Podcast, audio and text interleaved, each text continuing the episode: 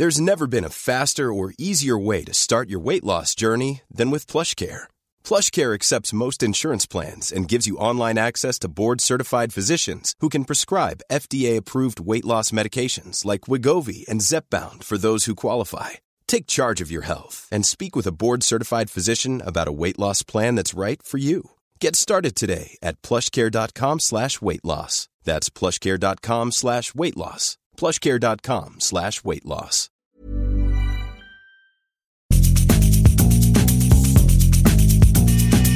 La misma vela, pero con un nuevo formato. Y un estilo único, incluyente, irónico, irreverente y abrasivo. Aquí empieza Me lo dijo Abela, con Abela Micha. Imagen del día.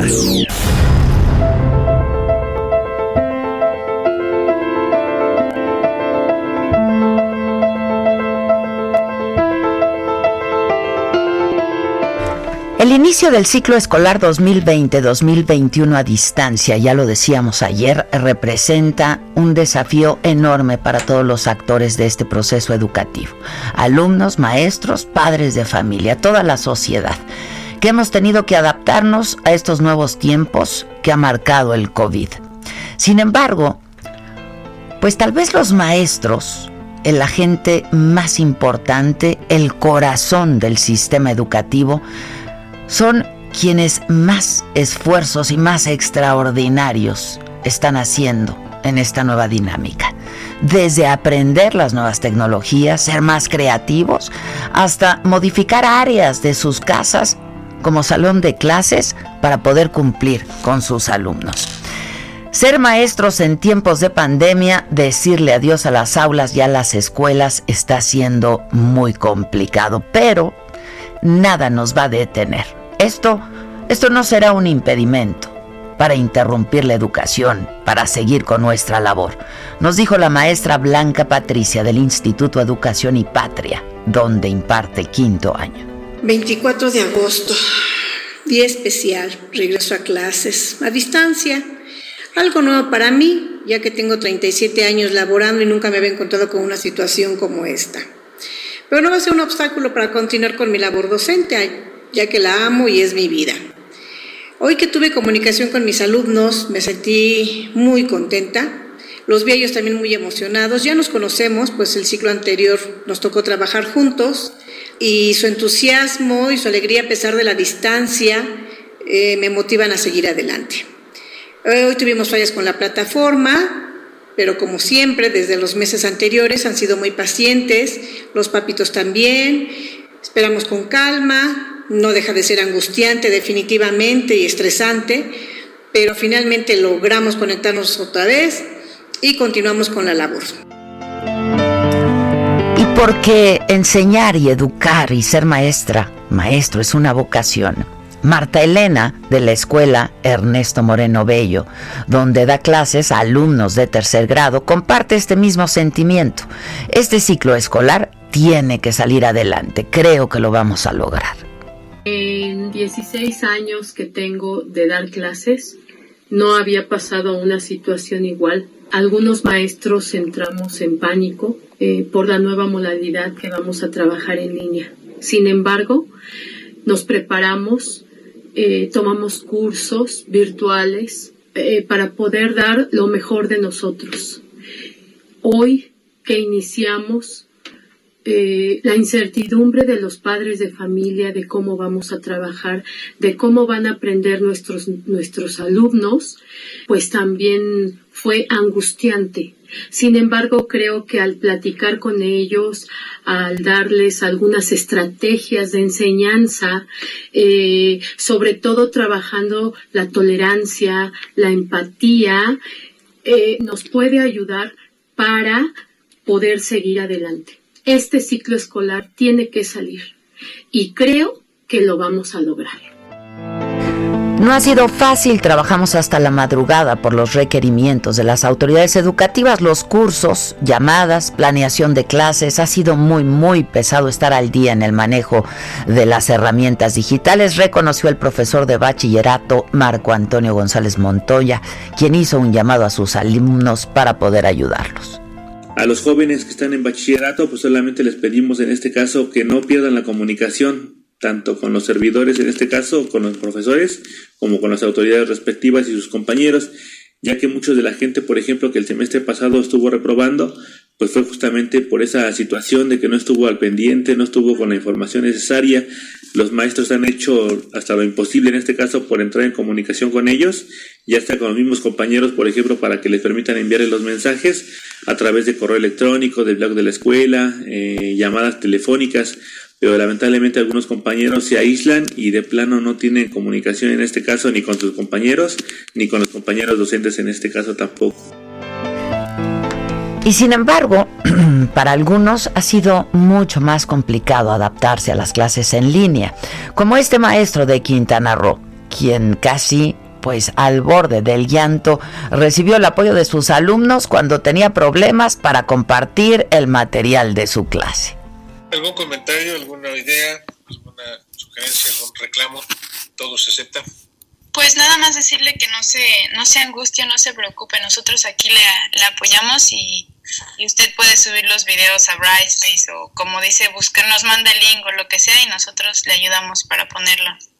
Muchas, muchas, muchas gracias. Además, además está muy, muy interesante y muy buena su clase. gracias, estaba a punto del llanto. Pero bueno, muchas gracias.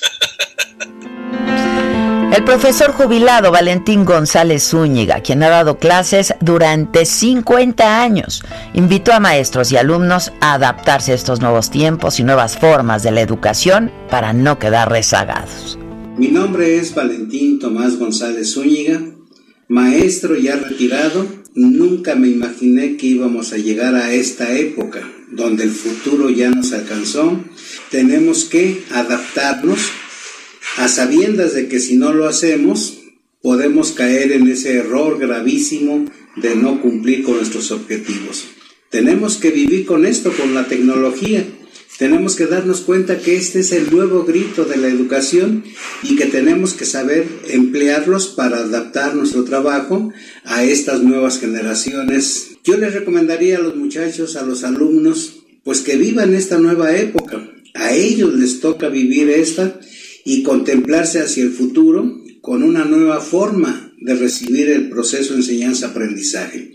Yo les recomendaría que hagan todo lo posible por adaptarse también y por llevar a cabo toda esa adaptación, todo ese conocimiento que deben de ir adquiriendo día a día en estos enlaces, en estas clases por internet, en estas clases por televisión, en estas clases que son mucho, muy diferentes a las que teníamos anteriormente.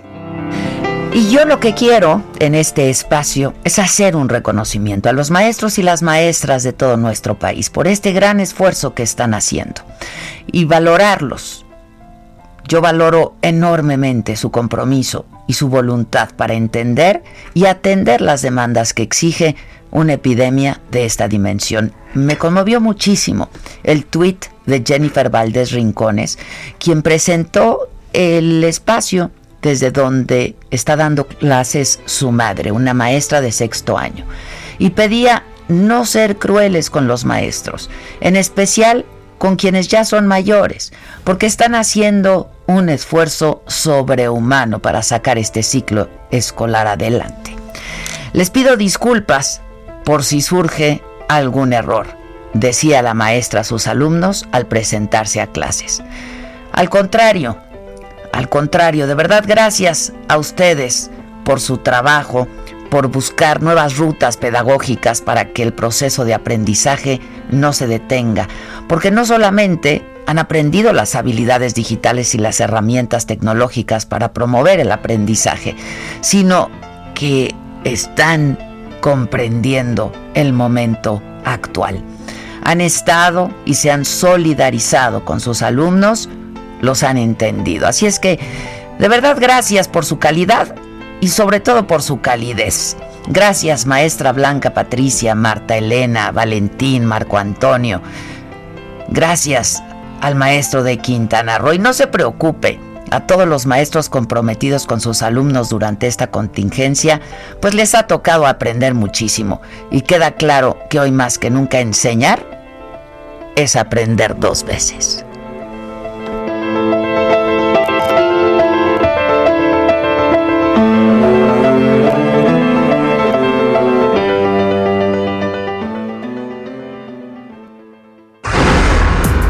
Resumen.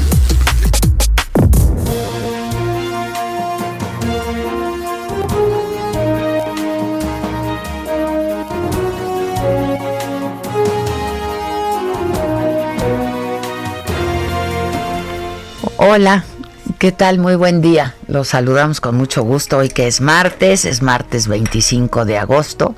Y pues aquí andamos, aquí seguimos y eso pues nos tiene que tener a todos muy contentos a pesar de, de la adversidad y a pesar de los tiempos por los que estamos atravesando. Son tiempos distintos y ciertamente tiempos muy duros y muy, muy complejos. Hoy en las noticias, yo retrogredí. ¿Tú retrogrediste? Yo Todos re- ¿Vosotros retrogredéis? Yo sí sentí que retrogradé en mi cerebro de ver la mañanera de hoy. Las preguntas de los no, no, youtubers no, de no. hoy fueron ¿Qué onda? ¿Qué onda? No, no, no. Ya que se las escriban por lo menos más cortitas. ¿Qué onda? más cortitas, que las lean rápido. Está muy, muy, ya, ya están tan obvios, tan evidentes, ¿no? Se echan ahí toda una, una retaíla de, No venía de eulogios, de eulogios como retrograd, retrogradar, como eulogiar, ¿no? Estuvo dura la mañanera de hoy, ¿no? Qué cosa. La pura cosa. primera fila se dio fi- se dio vuelo, ¿eh? Bueno, este, señores deportistas, no cobren dinero, ¿por qué? ¿Por, por- por qué quieren cobrar tanta lana? Nomás para ¿Que así vamos a seguir? ¿Cuántos Ferraris quieren tener? Mira, por los que tengan, ¿no? óyeme, yo que estuve en casa de, de mi cuate el Canelo, que sí tiene colección de coches y bien padre, hoy se ha partido la madre literalmente, ¿no? Pues sí. Le han partido la madre literalmente. Y fíjate que aunque él no es doctor, porque no es doctor, ha ayudado más, mucho más a los niños con cáncer que esta administración o que Beatriz Müller que pues dijo, pues yo no soy doctora, ayúdelos usted. Pues sí, pues todos podemos ayudar y no somos doctores en ni madre. A ver, viene. no con las extravagancias que han caracterizado a los gobiernos y a las sociedades, los lujos, con esto del COVID, bueno, hasta en el deporte le van a seguir pagando a un deportista tanto, tanto, para que tenga uno, dos, tres, cuatro, cinco, diez Ferraris en un mundo tan desigual. Mm, Estoy de acuerdo, que no tengan tantos Ferraris, qué horribles, que tengan otros. O sea, hay Bugatti, hay, el R8, Bugatti, el o sea, hay Bugatti, Porsches, un no Aston Martin, ¿no? un Es mi sueño Martin dorado, un Vanquish. Aston Martin. Híjole. Ese es mi sueño dorado, mamáquita. Dile al Canelo a ver si lo tiene por ahí. Este, Sí, yo leí tu tweet en la mañana, pues es que sí, ¿no? Es que- que Yo no soy doctor, ayúdelos usted. No, pues no. Pues el, Avise. el, el Canelo tampoco, tampoco es. Digo, y los niños doctor. siguen necesitándolo, ¿eh? Y sigue gente Este, ayudando. Pues sí. Eh, tú muy bien con tu tweet. Muchas la gracias. mañana. Mira, ya no Ay. te dio retweet porque me agarraron las prisas. No mamá. te preocupes. Mira, yo lo puse y me metí a bañar. Pero es que así, rápido. yo entre mañanera, métete a bañar, sal, el periódico, ¿no? Las columnas, que quién lee columnas ahora, ¿oíste? Sí, es que ya nadie los lee, están desesperados. Y pasaron el video del avión. No puedo con el video del avión. Tengo muchos comentarios. No puedo con el video del avión. Mira, así estoy tallándome las manitas para el macabrón porque hay muchas cosas con el video del avión. Estoy chiquito, pero no Pero estoy no estoy acomplejado. Qué Gracias pinche estuvo eso, ¿no? Híjole, estuvo muy feo. No, no, no. Pues es que tienen mucha urgencia de vender el bol- los, los cachitos. No, sale, no salen los cachitos. Ni en cachito sale el avión total. Ni en cachito. Pero además en el video dice estamos rifando este avión. Es mentira. No. lo están rifando. Nadie se va a ganar el avión, ¿eh? que lo sepan. El avión nadie se lo va a llevar. No, luego, ¿para qué quieren? Si no se atoró uno la semana pasada en el viaducto. Ay, no, que ¿Para qué lo Imagínate ese Imagínate grandotote. lleno de lujo. Lleno de, miren la vida que se daban estos. Pues ayer la Profeco pues, fue tendencia por eso, ¿eh? Porque es publicidad engañosa. Claro. No se va a rifar el avión. Es lo que te digo, perdón, le di un traguito a mi veneno. Este. Bien frío. No, es que uno de veras, uno se despierta y dice, ya, voy a empezar bien. Y luego se puede. No, es que usted no sabe. más no se puede. Acá nos damos los buenos días muy temprano. O sea, ya ni el clima ayuda, ni el clima. ¿Viste qué es este clima? Diría Verónica Castro, la mañana está gris. ¿No te sientes feliz? No, así estamos. Así mido mi capacidad pulmonar, así me monitoreo frente al COVID. Si me salen cuatro, estoy bien. A ver. Rayando, ¿eh? Rayando. Rayandillo. Bueno, lo que pasó hoy en la mañanera también es que el canciller Marcelo Ebrard anunció que México va a participar en los protocolos clínicos de la vacuna italiana GradCov2 contra el COVID dijo que el Instituto Nacional de Enfermedades Infecciosas Lázaro Spallanzani informó sobre la participación de México en esta que ya es la fase 3 de la vacuna. Y ayer tuvimos una muy buena noticia porque Italia, con quien hemos tenido una muy buena relación siempre, pero ahora en esta circunstancia, la pandemia, ha estado cerca de nosotros. Hace poco tuvimos una conversación de sus expertos con los nuestros. Bueno, ayer nos dijeron, nos informaron que el Instituto Nacional de Enfermedades Infecciosas Lázaro Spanalanza Sani, para que nuestro país participe en lo que será los estudios clínicos de la vacuna GRAD-COV2. Estamos muy agradecidos con Italia. El próximo año el gobierno va a abrir a la ciudadanía el Parque Ecológico Lago de Texcoco, donde se pretendía construir el nuevo aeropuerto de México. Eh, esto lo dijo Iñaki Echeverría, el titular de este proyecto y dijo que este plan se desarrolla sobre tres ejes. Restauración ambiental, cuerpos de agua y equipamiento deportivo. El principal objetivo es recuperar 12.200 hectáreas como una zona de restauración ecológica con espacios de uso público en beneficio de todos los habitantes del Valle de México, pero en particular de su población más vulnerable. El siguiente, por favor. El proyecto se desarrolla sobre tres ejes. El primero es el de la protección ambiental para la zona. El segundo va a ser la apertura hacia el a partir de 2021 con eventos públicos, eh, ciertos días de la semana. Y el tercero es llevar a cabo acciones permanentes para uso permanente como espacio público del territorio. Bueno, y el que ya este retrogradó también es Francisco Nieto. Estuviste por ahí en la mañanera y no preguntaste nada. Hola, Adela. ¿No te pasaron preguntas o qué? Muy buenos días. Pues hoy fue una conferencia sui generis, pues porque todas las preguntas las hicieron estos personajes que pues que hacen gestiones y que hacen preguntas, eh, pues, ¿cómo decirlo? ¿A, modo? ¿A modo?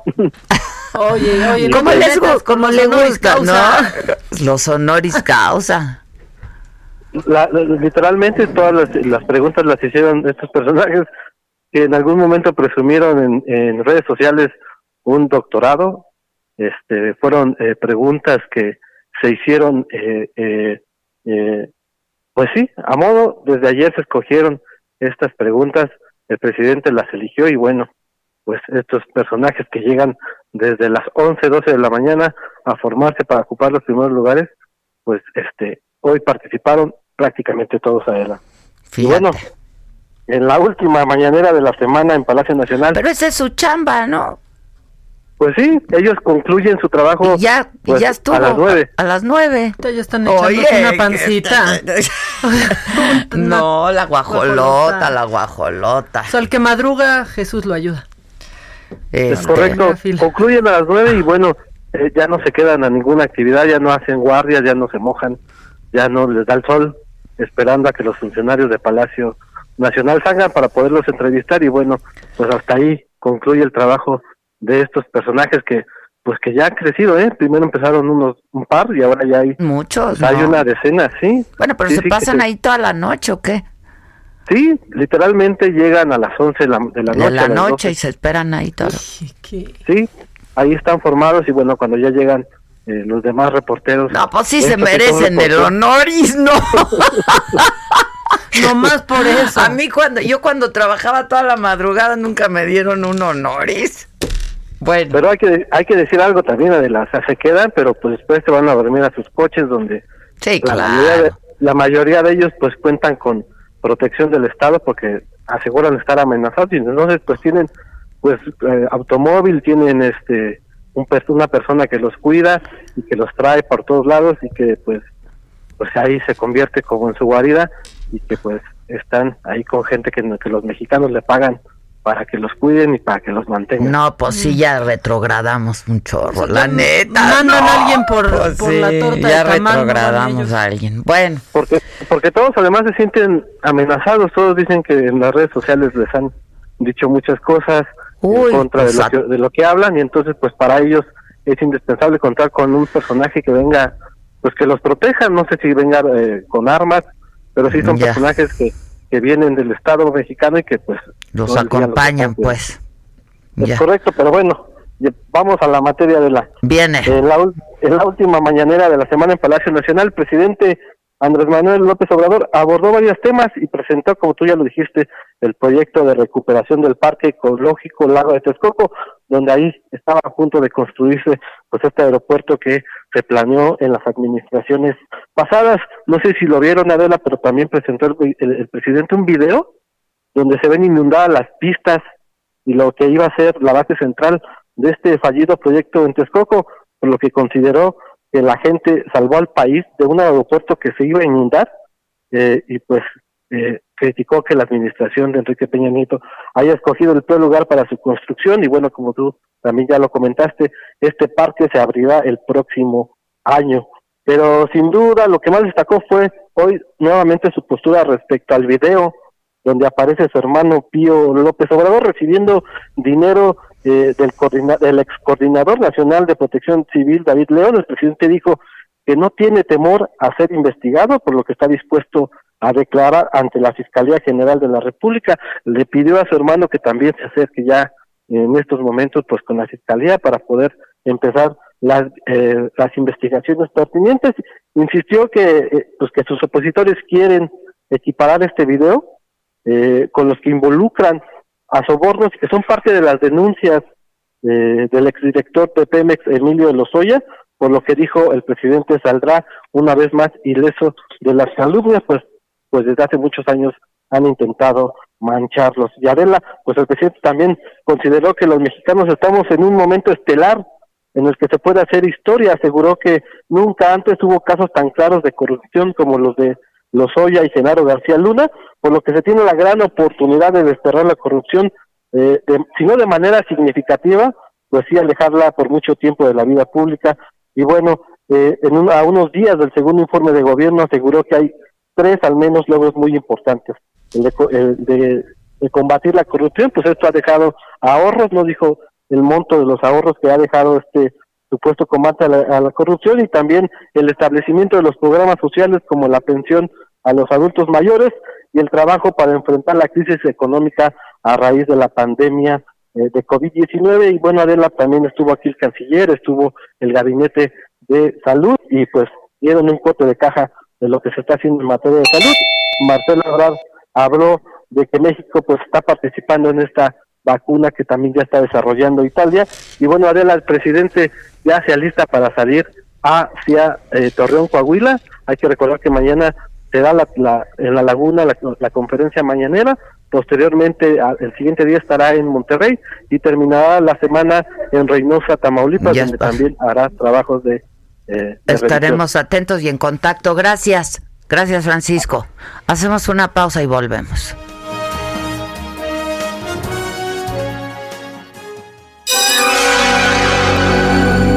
Que nos mandes el pack no nos interesa. Lo que nos interesa es tu opinión. Mándala a nuestro WhatsApp 5521 53 71 26. En Me lo dijo Adela, te leemos, te escuchamos y te sentimos. ¿Cómo te enteraste? ¿Dónde lo oíste? ¿Quién te lo dijo? Me lo dijo Adela. Regresamos en un momento con más de Me lo dijo Adela por Heraldo Radio. Con el estilo único y más incluyente, irónico, irreverente y abrasivo en Me lo dijo Adela por Heraldo Radio.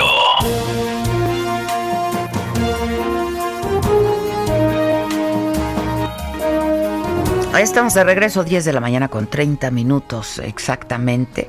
Eh, y bueno, México suma 60.800 defunciones ya por COVID-19 y eh, pues hay 36.697 casos estimados activos y 77.198 clasificados como sospechosos. Esto hasta el día de ayer.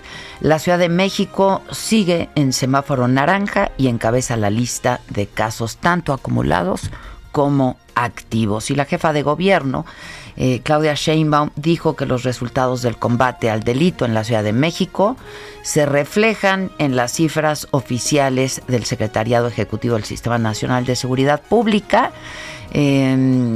Y nuestro compañero Manuel Durán nos tiene detalles. ¿Cómo estás, Manuel? Hola, muy buenos días, Adela. En efecto, ayer la jefa de gobierno comentó que eh, las cifras del Sistema Nacional de Seguridad Pública, del Secretariado Ejecutivo, ya, ya reflejan algunos de los resultados que, que se han tenido en materia de seguridad. De hecho, el, el, Heraldo de México publicó algunos de estos números que la jefa de gobierno dice que va a dar a conocer en los próximos días.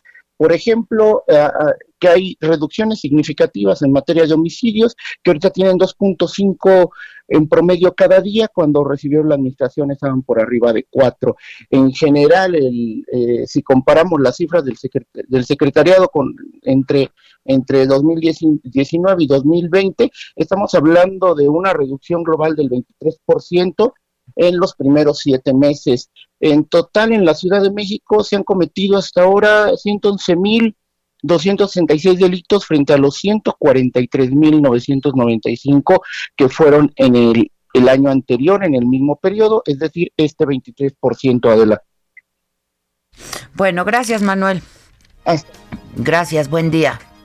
Este, la Cámara de Diputados arranca el próximo periodo ordinario de sesiones, justo el 2 de septiembre, eh, que es el próximo miércoles, exactamente en una semana, aprobando la reforma constitucional en materia de fuero para que se pueda juzgar al presidente de la República por delitos electorales, traición a la patria y por todos los delitos contemplados en el artículo 19 de la Constitución. Hoy de eso también habló, de hecho, el presidente en la mañanera y le dedicó un buen rato también para hablar de eh, pues la consulta para que el pueblo decida si quiere o no que se investigue y se enjuicie en todo caso a los expresidentes. Iván Saldaña, ¿cómo estás? ¿Qué tal Adela? Muy buenos días. Efectivamente, va a ser el primer tema.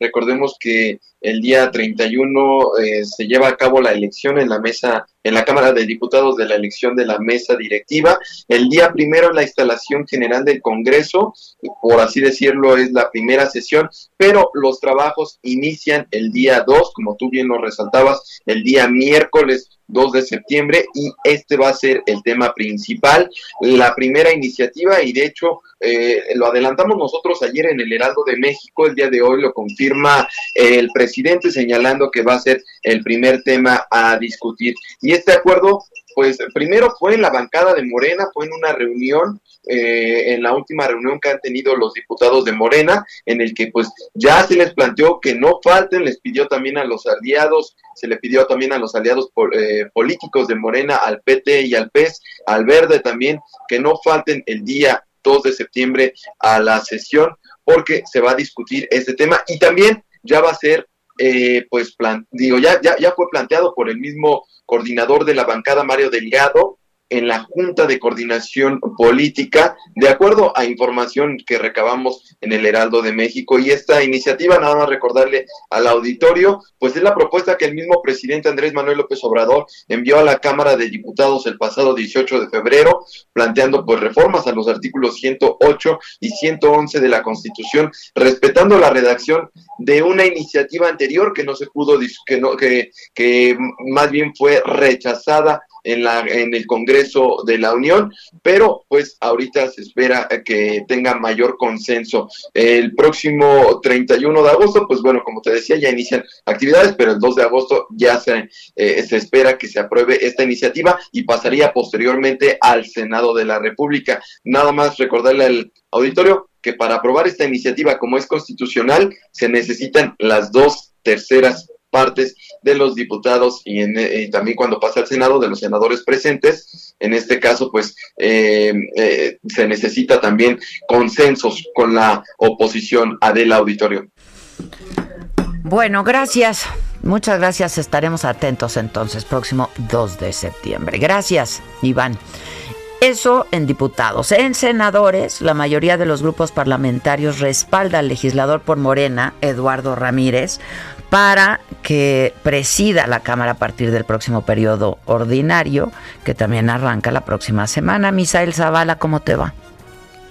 Adela, buenos días. Efectivamente, Morena y sus aliados, tanto el Partido Verde como el PT y el PES, así como Acción Nacional y el Revolucionario Institucional en el Senado, respaldaron la candidatura del legislador por Chiapas, Eduardo Ramírez, ah, el senador morenista, para presidir eh, la mesa directiva del Senado a partir del primero de septiembre.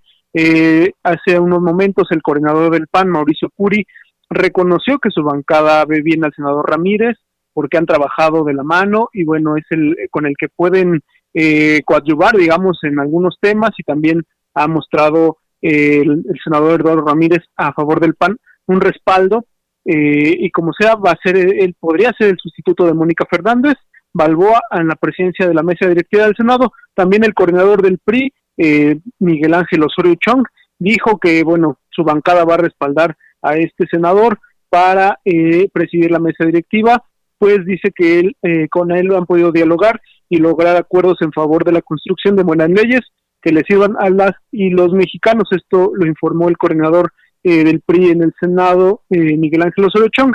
El próximo 31 de, de agosto se dará esta, este relevo ya por parte eh, de Mónica Fernández. Y bueno, eh, en ese mismo, ese mismo día se elegirá a Eduardo Ramírez por parte de la bancada de Morena y posteriormente eh, se llevará al Pleno esta definición. Y bueno, serán la mayoría de los senadores de todas las bancadas quien decidan por Eduardo Ramírez y que, quien compite también, bueno, quienes compiten también es el senador Alejandro Armenta, también compite, eh, también compite el senador eh, José Narro Robles, así como otros eh, legisladores por Morena. Pero bueno, quien ya está perfilado para presidir la mesa directiva del Senado es el senador Eduardo Ramírez, morenista y legislador chapaneco Adela. Muchas gracias, gracias Misael. Esta historia este, también está pues a mí me, ha emocionado mucho. Eh, Carlos Juárez, ¿nos cuentas? Carlos. ¿Está Carlos o no? Bueno, le vamos a marcar. Es un maestro, un profesor, eh, que vive en una zona rural eh, de Tamaulipas.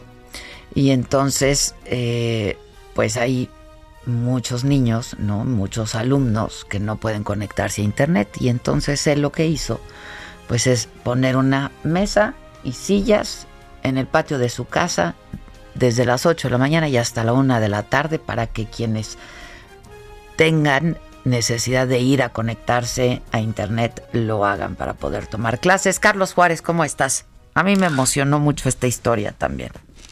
Hola, ¿qué tal? Adela, claro que emociona y la verdad, entre todas las malas noticias siempre tiene que salir una buena y es la de este profesor de nombre Cuitlao Saucedo Ábalos, quien tiene la firme intención de apoyar a sus exalumnos y a los alumnos que están ahí en la comunidad de Esteros, en la zona rural de Altamira.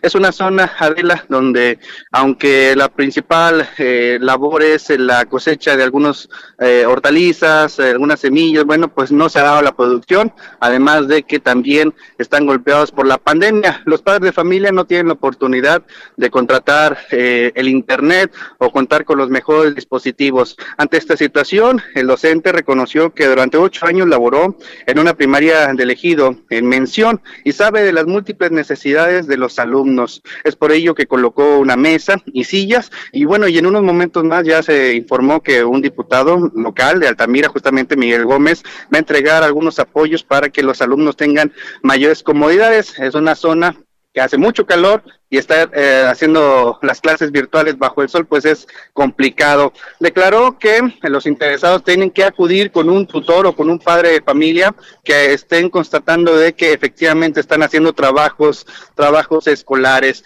Eh, solamente puede atender hasta el momento a tres alumnos por hora porque su conexión es solamente para cinco equipos.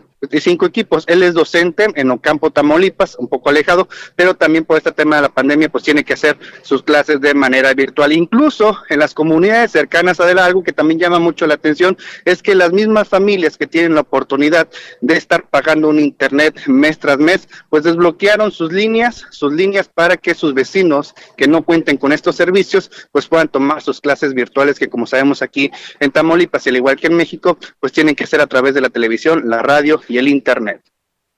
Pues sí, buena historia, ¿eh? Vamos a estar muy al pendiente qué es lo que sucede y cuántos alumnos llegan a ir y si hay una sobredemanda, pero bueno, por el momento, pues ahí están, son tres líneas disponibles para estos estudiantes de todos los niveles académicos de la zona ejidal de Altamira. Gracias, sale, gracias Carlos. ¿Viste? Esto también está macabroncísimo, una chava que mientras estaba tomando clases... Híjole. Sí, y por Zoom se vio todo. Se vio todo por Zoom. Ignacio Mendíbil, ¿cómo estás? ¿Qué tal, Adela? Pues muy bien, aquí en Durango, informándote efectivamente lo que pasó con esta jovencita acá en el fraccionamiento Jardines de Durango y estaba tomando clases eh, de la Prepa Tech eh, vía Zoom y sus hermanos, sus amigos, sus compañeros de clase, así como el maestro de inglés, se percataron que un joven le empieza a amagar, la amarra, le, le pone eh, un, un trapo en la boca y una de las mamás que estaba acompañando a su hijo en las clases se percata de la situación y de inmediato pues da parte a las autoridades y le habla a la mamá de la de la niña que estaba siendo sujeto del asalto. La mamá de inmediato llega a su casa, enfrenta al delincuente, el delincuente eh, con arma blanca pues somete tanto a la hija como a la mamá, le roba la bolsa, el teléfono, le quita las llaves de la camioneta y se va en huida.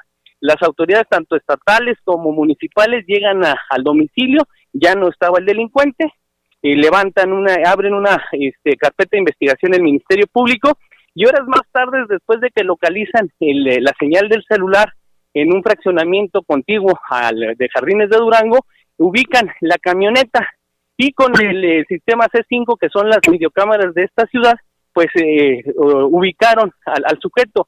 Sin embargo, hasta esta hora no se ha detenido al presunto responsable. La comunidad de Durango está verdaderamente alarmada de estos acontecimientos porque en este fraccionamiento no es el único hecho delictivo que se ha presentado. Tenemos como dos meses con problemas de robos, asaltos y varias cosas, así es que se ha organizado la comunidad de ese fraccionamiento y han hecho un comité de vigilancia. Sin embargo, están exigiendo a las autoridades pues prontitud en la captura de este y de los demás responsables de los atracos en este fraccionamiento. Así las cosas, ¿eh? impresionantes. Qué cosa. Qué Impresionantes imágenes, ¿eh? Sí, la verdad, sí. Pues todo se vio. Quedó muy claro quién fue y este y en qué momento ellos no se percataron hasta que el mismo asaltante ya apaga después la apaga cámara la de la cámara, de la- sí. la cámara, pero quedó todo este atestiguado y afortunadamente el jovencito de la mamá que da parte graba como testimonio para que no en que quedara este, en especulaciones, o sea, hay la evidencia quién es y en qué momento fue y quiénes estuvieron en, el, en, en los hechos. Bueno, estamos atentos, gracias Ignacio. Oye, que Samuel García que no, que no se, que no se va, que no renunció al partido Movimiento Ciudadano. Ya saben quién es Samuel García. ¿Cómo no? Pero aparte a las 3 de Tápate la, la, mañana. súbete la ca ¿qué? Sí, que piruja, que no. Ese, ese, ese, ese. Este, pues nada, que este dice que su cuenta fue hackeada, ¿no? Este, y entonces se puso a grabar, sí, un video que subió a sus redes. eh, y pues esto explica. Muy buenos días. Hoy martes 25 de agosto me acabo de levantar con muchas llamadas perdidas, con muchas sorpresas y noticias falsas. Fui hackeado en la madrugada diciendo que ni todavía termino de leer el post que renunciaba y me peleaba con mi buen amigo Luis Donaldo Colosio. Todo eso es falso y más tarde voy a dar un comunicado oficial. Muchas gracias.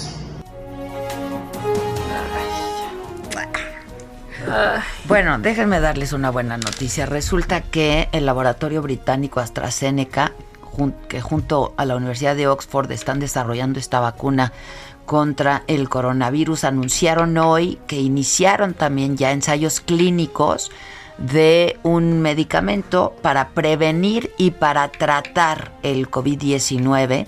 Los primeros participantes en este ensayo ya recibieron su dosis de medicamento que combina dos tipos de anticuerpos. Esto es lo que ha explicado AstraZeneca en un comunicado. Los resultados de la fase 1 se esperan antes de finales de año y pues si son concluyentes, entonces ya la farmacéutica va a lanzar la fase 2 y 3 a mucho mayor escala, como se acostumbra el protocolo, para evaluar la eficacia este, del, del medicamento. El ensayo está, pues sí, generando mucha expectativa. eh, y está siendo financiado por el gobierno de Estados Unidos. Por cierto que Donald Trump ya es formalmente candidato del Partido Republicano a la presidencia. Este, y así se anunció al inicio de la Convención Nacional Republicana. Trump fue nominado junto con Mike Pence a la vicepresidencia. Deslucido, ¿no? El evento, la verdad. Sí. Frío y deslucido. Y que si el virus chino sigue, sigue. Sí, claro, claro. Oigan, este, yo no sé si Javier Lozano nos está escuchando, pero esto, esto le va, le va a gustar mucho porque ayer me, me puse a pensar que la música aliviana muchísimo. Yo ayer tuve un día difícil, particularmente difícil, ¿no? Porque todos, todos están siendo difíciles, pero particularmente difícil. Eh, y entonces pues me puse a escuchar música y llegué a la conclusión de que sí, la música como salva, Uf, ¿no? no, como más, salva. Más música y menos consejos. Este, sí, ¿No? sí, sí, mucha más música, ¿no? Ahora sí que menos ribo y más, Más música, ¿no? Menos tafil y más música. O las dos. O, O las dos. y música. O, o las dos. No, yo ayer la verdad recurrí a todo lo que, lo que pude. Este, como dijo, dijo Nietzsche, la vida sin la música es sencillamente un error, una fatiga, un exilio. Y la verdad es que sí, en estos tiempos, pues la música, el arte, ¿no? Todas las disciplinas artísticas nos salvan. Pero yo digo que sobre todo, sobre todo la música. Eh, y entonces hoy, mi querido Javier Lozano, eh, estamos recordando y estamos escuchando a Leonard Bernstein, porque pues hoy cumpliría, cumpliría años. Este, este, pues maestro, compositor, pianista, un gran, gran, gran director de orquesta del siglo XX. Entonces vamos a, vamos a escuchar un poco para salvarnos.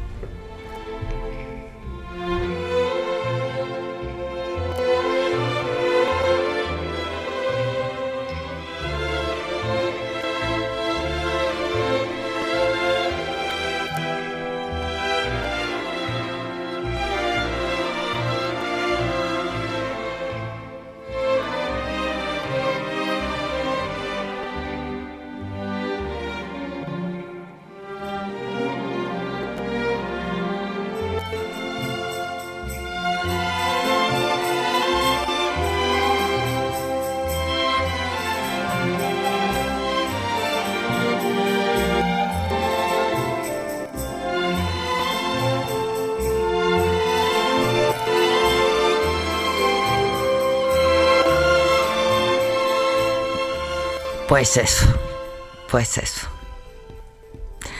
¿Y quieres algo macabrón? Siempre, todo. No te lo mandé, fíjate qué mal hice. Está bien, pero lo Pero- soltando ahorita. ya. Este. Javier, si quieres agregar algo, puedes llamar. Espérame, déjame encontrarlo. Es que me quedé. Fíjate. Escuchen esta voz, ¿ok? Escuchen la voz. Amira Willighagen, zeg ik dat goed? Ja, Hoe oud ben jij? ik ben 9 jaar. Zo. En wat ga je doen? Ik ga een liedje zingen. En is dat zomaar een liedje of is dat iets bijzonders? Nou, eigenlijk is het een opera-liedje. Een opera? Ja. Oh. Hoezo ben jij eh, opera? Ahí va, eh, ahí va. Aguántenme tantito. No puedo traducir porque no. Koninginnedag. Mijn broer Vincent, die speelt viool. En ik wou ook graag iets doen. Dus ik wou, ik dacht van, ik ga maar wat zingen. Ik zoekte op YouTube een liedje. En toen hoorde ik opera-liedjes. Die vond ik heel erg mooi. En Está- toen estoy ben muy ik die gaan de estar zingen. aquí, Ja. Eh, cantando para todos ustedes. Wat bijzonder. Ja, het is, ik had echt eerder verwacht dat je iets van No- K3 Nos conmueve, zo. Todavía estamos no, listos. todavía no nos conmueve a ¿Le nadie. Escuchen, escuchen. Es que si le adelanto lo vamos a perder. Les voy a cantar Babino.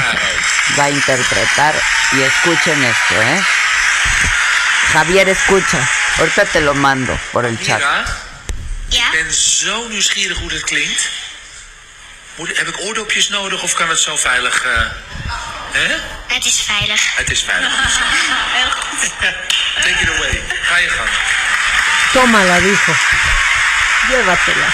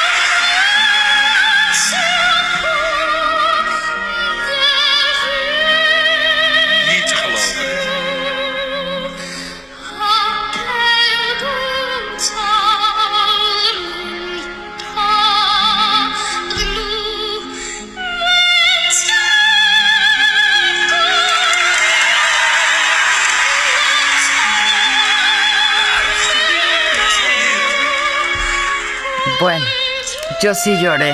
La verdad, yo sí lloré y ya estoy a punto otra vez. Sí, ya, o sea, no- nadie da crédito y ahora les explico.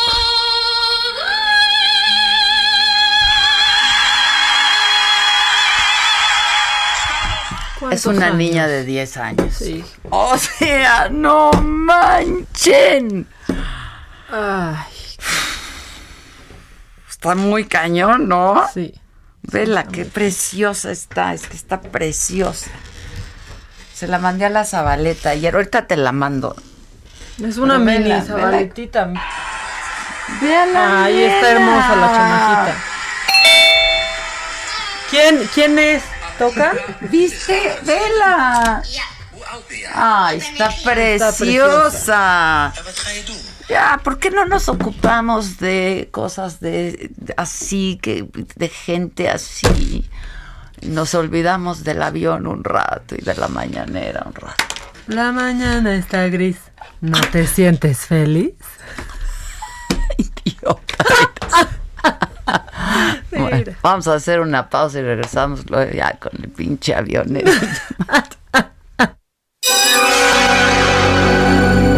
Que nos mandes el pack no nos interesa. Lo que nos interesa es tu opinión. Mándala a nuestro WhatsApp 5521 53 71 26. En Me lo dijo Adela, te leemos, te escuchamos y te sentimos. ¿Cómo te enteraste? ¿Dónde lo oíste? ¿Quién te lo dijo? Me lo dijo Adela. Regresamos en un momento con más de Me lo dijo Adela por Heraldo Radio. Continuamos con el estilo único y más incluyente, irónico, irreverente y abrasivo en Me lo dijo Adela por Heraldo Radio. Estamos de regreso, son las 11 de la mañana y ayer el em, doctor Francisco Moreno, quien es el director de infectología del Hospital ABC y quien, con quien hemos hablado varias veces eh, en este espacio y a quien desde hace muchos años consultamos porque le tenemos pues mucha mucha confianza además y por, por su profesionalismo y, su expertise sin duda. Ayer eh, tuiteó que se reportaba el primer caso de reinfección por COVID. Eh, y bueno, pues de ahí es que yo eh, lo, lo, lo busqué desde ayer y ya finalmente, Paco Moreno, te tengo en la línea. Gracias. Gracias, Adela, y gracias por tus palabras. No, al contrario, Eh, Paco, gracias a ti, caray, por todo lo que lo que han estado haciendo, este, y yo no sé si esta sea buena o mala noticia. No, definitivamente no es buena. No pero, es buena. Pero te explico algo que yo creo que eh, para la gente que te sigue, que es muchísima, es importante oír. Eh, hay más de 16 millones de individuos que sabemos que han tenido COVID y que se han recuperado. Más de 16 millones, que seguramente son muchos más porque pues hay un gran número de gente que es asintomática y que no lo sabe. Y este, después de lo, desde la que se inició la pandemia, es el primer caso que se puede documentar que verdaderamente existe una nueva infección. Y digo, se puede documentar porque a él le cultivaron el virus la primera vez y la segunda vez, y resulta que el virus es diferente en, la segun- en el segundo cultivo en cuanto a que tiene algunos cambios en su estructura, muy pequeños, pero tiene cambios. Eso quiere decir que es otra cepa. que es un virus diferente, Diferente, mutado, con ciertas mutaciones. Aquí lo que no es bueno es que se pudo reinfectar, ¿no? Porque no tuvo síntomas, cursó asintomático. A lo mejor el sistema inmune pudo ser capaz de controlar el cuadro de manera de que no eh, le diera la infección como tal, pero el problema es que lo puede contagiar. Entonces, este, pues sí es una mala noticia porque entonces puede haber segundos contagios que permitieran que el virus se siguiera dispersando. Y la otro aspecto que también pone un poco eh, en alarma, pues es la vacuna, ¿no? Porque la vacuna entonces tiene que tener alguna, eh, pues, características que permita que no solamente generes inmunidad contra el virus original, sino contra virus que sean un poco diferentes. O sea, de mayor mutando. espectro, digamos. Exacto, exacto, exacto. Que, que ahora pues quienes están desarrollando las vacunas tienen que tomar en consideración. Ahora, lo que sí, porque se había dicho mucho, doctor, que eh, mucha gente que ya había eh, pues reportado como o dado positivo se había vuelto a infectar, pero es me parece que es muy importante que digas que es el primer caso verdaderamente documentado en el mundo. Así es, es el primer caso verdaderamente documentado en el mundo porque necesitas dos cosas para poderlo documentar. Uno, que tengas un cultivo viral, porque recordemos que la prueba de PCR es una prueba que tiene poco, pero tiene falsas positivas, que pueden ir del punto 5% al 1%. Y la otra cosa es que hay gente que hemos visto que puede persistir eliminando fragmentos virales hasta 80 días. Entonces, durante dos meses está eliminando pero ya no es contagioso, son puros fragmentos. Entonces, una gente que dice, tuve, me hicieron la prueba de PCR y salí positivo, y al mes me sentí un poco congestionado, me hicieron la prueba y volví a salir positivo. No, es el mismo cuadro. Lo que es que no has acabado de aclarar el virus y a lo mejor este, este cuadro respiratorio es por otra cosa y tú asociaste que fuera un nuevo COVID. Este sí es el primer caso en donde hay dos cultivos de el COVID y uno de ellos tiene una estructura un poco diferente a la primera.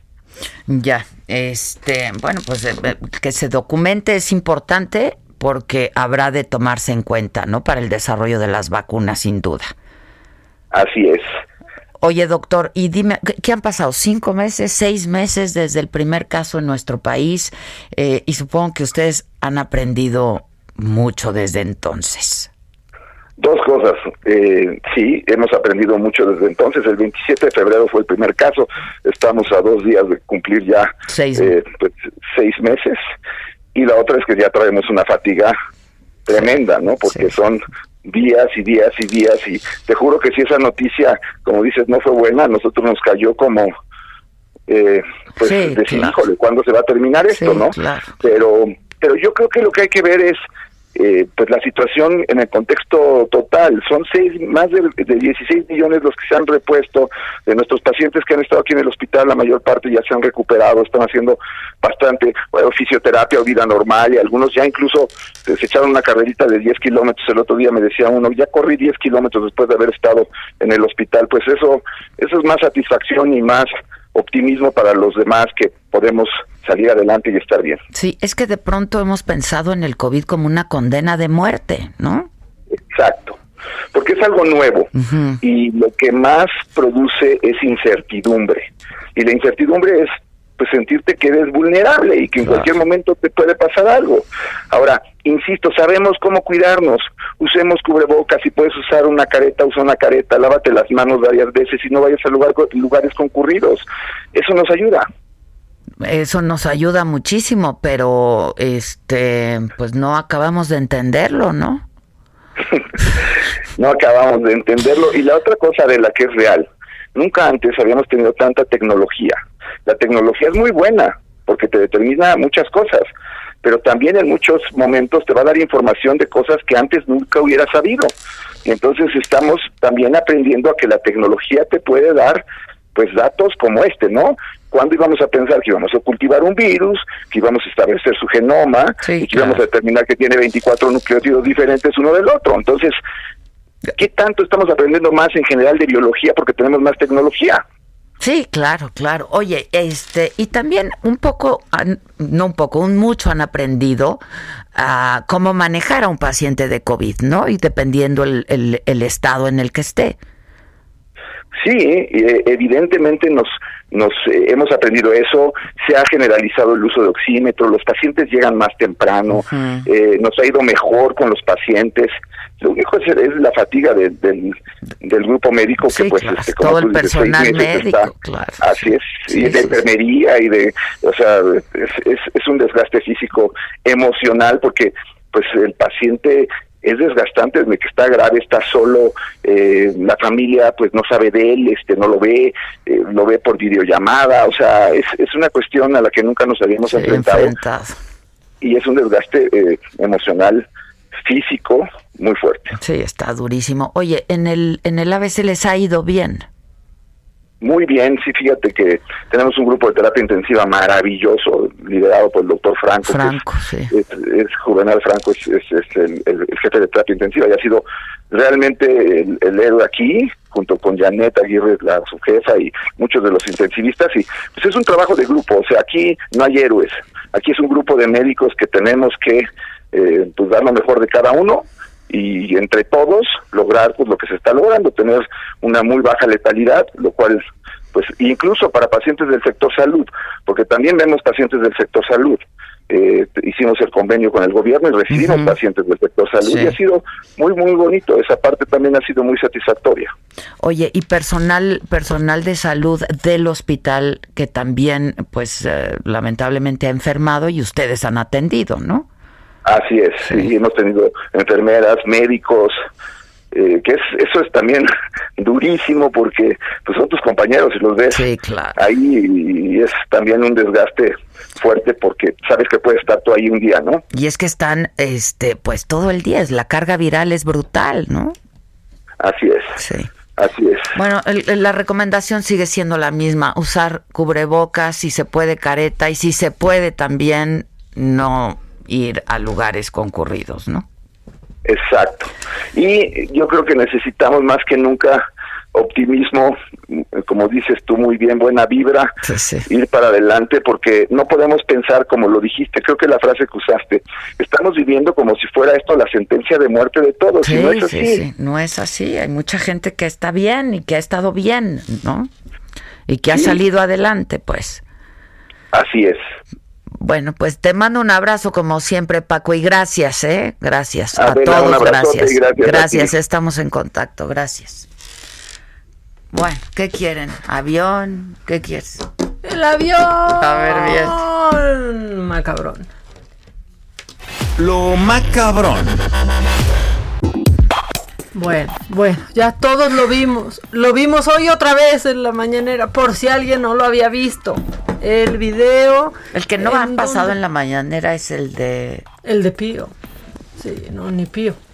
Ni Pío. Eh, bueno, no, y hoy, pues las preguntas solamente fue Lord Molécula, que ya no dice medio, ya dice Lord Molécula de Lord Molécula oficial, ¿no? Y Hans Salazar, y el pirata que se cambia de parche el ojo, ¿no? Catalino Krill. Pero bueno, ya, miren. La mañana está gris. ¿No te sientes feliz? Bueno, ok. Ya escuchamos. callada eres, Maca, de verdad que yo nada más veo tu cara y me río. Hombre, gracias. O sea, o sea. Yo sé. Bueno, a mí me gusta hacerte feliz tan solo Lo con que veas mi Yo lo sé también. Es una de. Es uno de los motores de mi vida. Oh, Hacerte reír. hombre. Y hacerte feliz. Y que siempre seas muy feliz. Eso sí es cierto. Ahorita lo que viene del avión me va a hacer reír mucho. Te Bien. va a hacer reír mucho porque sí, ya el comercial del avión y que lleve su cachito, que no sale ni en cachitos. Quiero saber el porcentaje porque supongo que no ha llegado ni al 40% y ya viene el 15 de septiembre y ahí va a ser el Traen, sorteo. traen pero, apuración, se los van a endilgar a pero alguien. no es avión, o sea, no es rifa del avión. Por no. Pero bueno, aquí está nuestra versión de Del comercial. del comercial del avión. Yo me veo pequeño, pero no estoy acomplejado. Soy republicano. El poder es humildad. Estos parecían reyes. Miren los lujos que se daban. es en un gris pólvora, grano de pólvora, llantas seminuevas, rines de aluminio, tablero análogo, elevadores, seguros eléctricos, aire acondicionado, ecualizador, dirección hidráulica, frenos de potencia, muy bien tratado, un solo dueño, bueno, hasta para hacer negocio, corte diplomático, blanco, tiene su tumbaburros, tiene limpiadores especiales, asientos recaro, cabeceras altas, cinco personas, además es estándar, computadoras de viaje, control de velocidad automático, cuidado Manuel, Este avión lo vamos a rifar el 15 de septiembre y lo que se obtenga se va a utilizar para comprar equipo médico y atender al pueblo. Compra tu Increíble. Hagamos historia. Está increíble. Sin una patinada de mosca. Que creo que- Un solo dueño. Un solo dueño. Un solo O sea, dueño. Porque sí fue, sí fue un comprador y otro dueño. Eso sí es cierto. Pero Claro, es un solo dueño, claro. Computadoras de viaje. Calderón nunca lo usó. No, Claro, nomás le un dejó solo ahí el dueño. avión, ¿no? O Está sea, increíble. Un solo dueño, llévenlo. Bueno, pues ayer fue tendencia, obviamente, avión presidencial. También Profeco, porque dicen que es publicidad engañosa, porque el presidente ahí dice la rifa del, del avión. avión. Y ese no. se va a rifar, ese no se va a ningún lado, ese Oye, no sale ni en rifa. No manches, ni en rifa ni en cachitos. Ese no sale ni en rifa, está como yo el avión. No. Cállate, ya iba a decir, mira, que salga por partes. O sea, no, ya, ya por partes. Bueno, esto se va a. lo que se gana en este sorteo se va a destinar para eh, pues el sistema de salud, eso ha dicho. Pero Adela, es que está cañón. Porque se ha prometido para un chorro de cosas la ganancia del ventado avión. Mira, No, por es, ejemplo, para, es para equipo médico. ahora, pero el 17 de septiembre del 2019 era para llevar agua al municipio de Zacualtipan, en Hidalgo. Aquí lo dijo, aquí lo dijo, ahí se los dijo a las enfermeras y doctores. interesados en saber de dónde va a salir el presupuesto. Ahora que se vende el avión, puede ser que este ya algo, no, vamos a ayudar para lo del agua. Zacualtipán. No, hace un año. Bueno, casi un año, el 17 de, de septiembre. Pero aparte, en la mañanera del 12 de junio en el 2019, pues también ya había un destino para la lana del avión. Y no era. Bueno, es que no se era. atravesó el COVID. Se ha ido cambiando, Pues se va. sí, pues se pero ya atravesó prometió muchas causas. Ahí va otro. Ayer recibí el avalúo de Naciones Unidas para la venta del avión presidencial.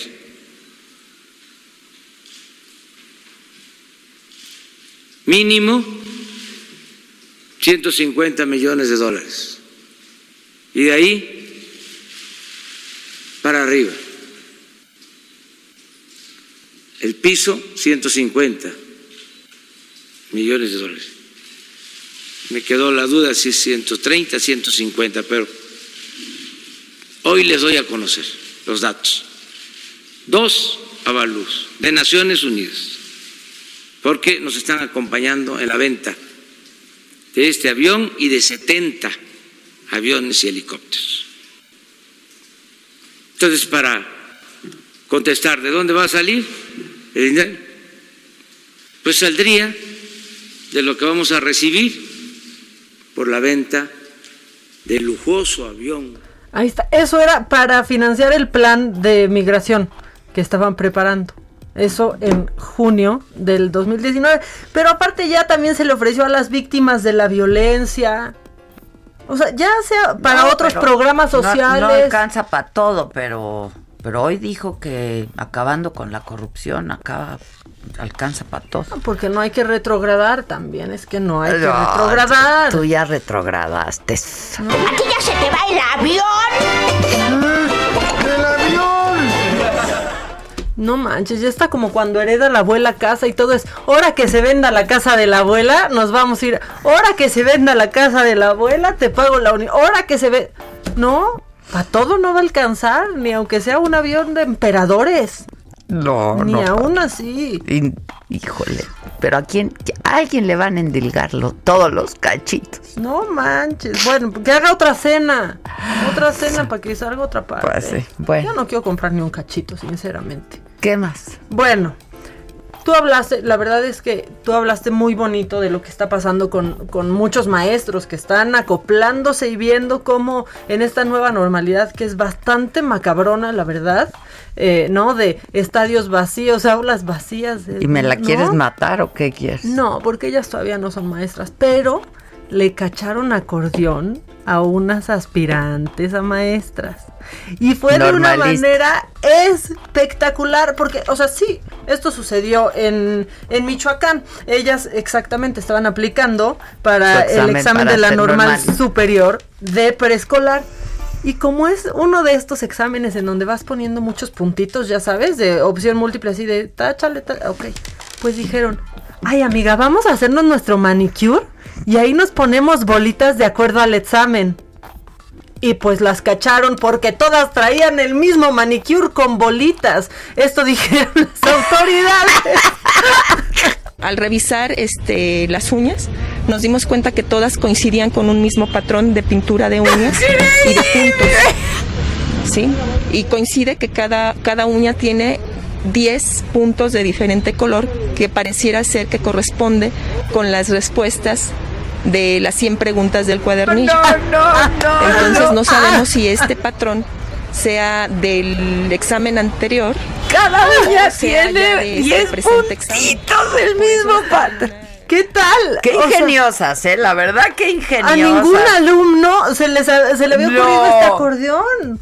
No, ¿Qué la tal? verdad no. Pero Yo lo tengo mejor. varias, No. pero esa nunca se me había Claro. ocurrido. Lo mejor de todo, dirás tú, pues no les permitieron hacer el examen.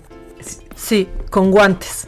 ¡Ah! ¡Está increíble! Pero ¿cómo se dieron color? Pues porque vieron que todas, absolutamente todas Traían- traían pues las mismas bolitas y, y dijeron, a ver, esto no está en tendencia. Vieron que todas tenían 10, 10 bolitas en cada uña Claro, y de 10 distinto por 10, color 100. según la respuesta. Está increíble.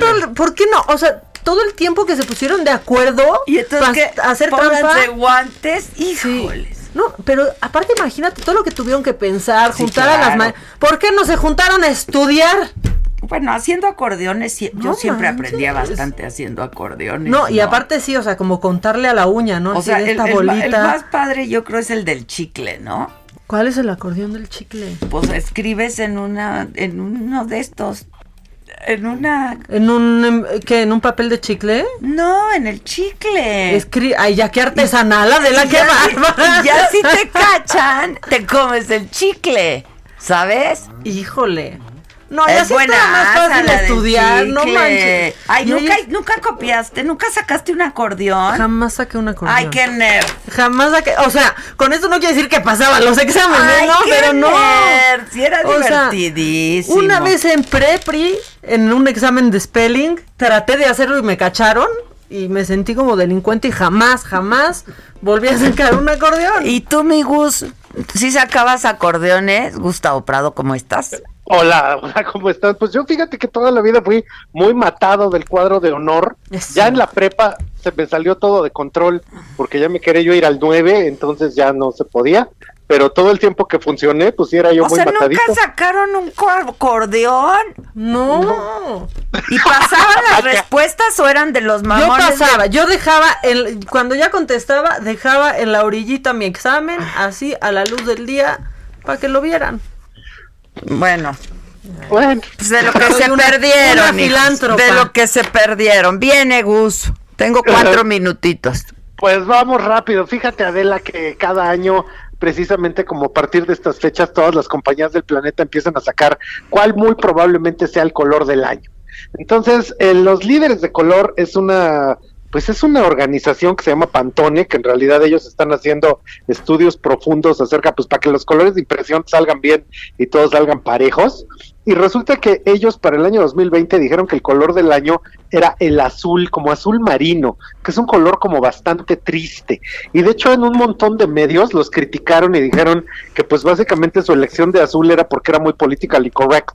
Y una cosa ahorita ya que vivimos el 2020, pues así como que azul y tranquilo, como que no fue, ¿verdad? O sea, como que estuvo bastante más acontecido que este azulito como para descansar la vista. De hecho, Pantone, cuando uno ve que llevan 20 años sacando colores del año, entonces siempre tiene una gama como muy parecida. Se han echado cuatro azules turquesa, se han echado tres rojos intensos, o sea, como que son bastante conservadores en lo que dicen que es la tendencia de color. De hecho, esto está hecho para todo el planeta.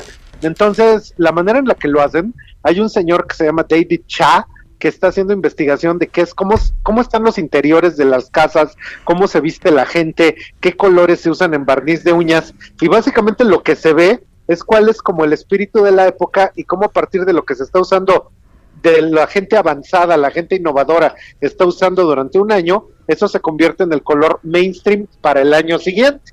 Entonces, particularmente, pues las empresas que son dedicadas a la moda, al color, lo hacen. Nosotros dijimos que para el 2020 el color del año era el cempasúchitl, que era un color de alerta, que era un color que te decía, pasas si puedes, si no puedes, no pasas. Y pues resulta que esto sí fue una alerta y sí fue un año, era un color de angustia. Y pues básicamente sí, como que sí estuvo en el horizonte. Y ahorita estuvimos estudiando, y de hecho, desde los videos de Beanie, Billie Eilish, los videos de Doja Cat, 69, los de Bad Bunny, Bad Bunny tenía toda una cosa como de color Ava Max, lo que se está utilizando en las pasarelas, porque resulta que esto ha empezado a salir así desde Valenciaga hasta las pasarelas de alta moda, el color del año que nosotros vemos para el 2020 es así, redoble de tambores.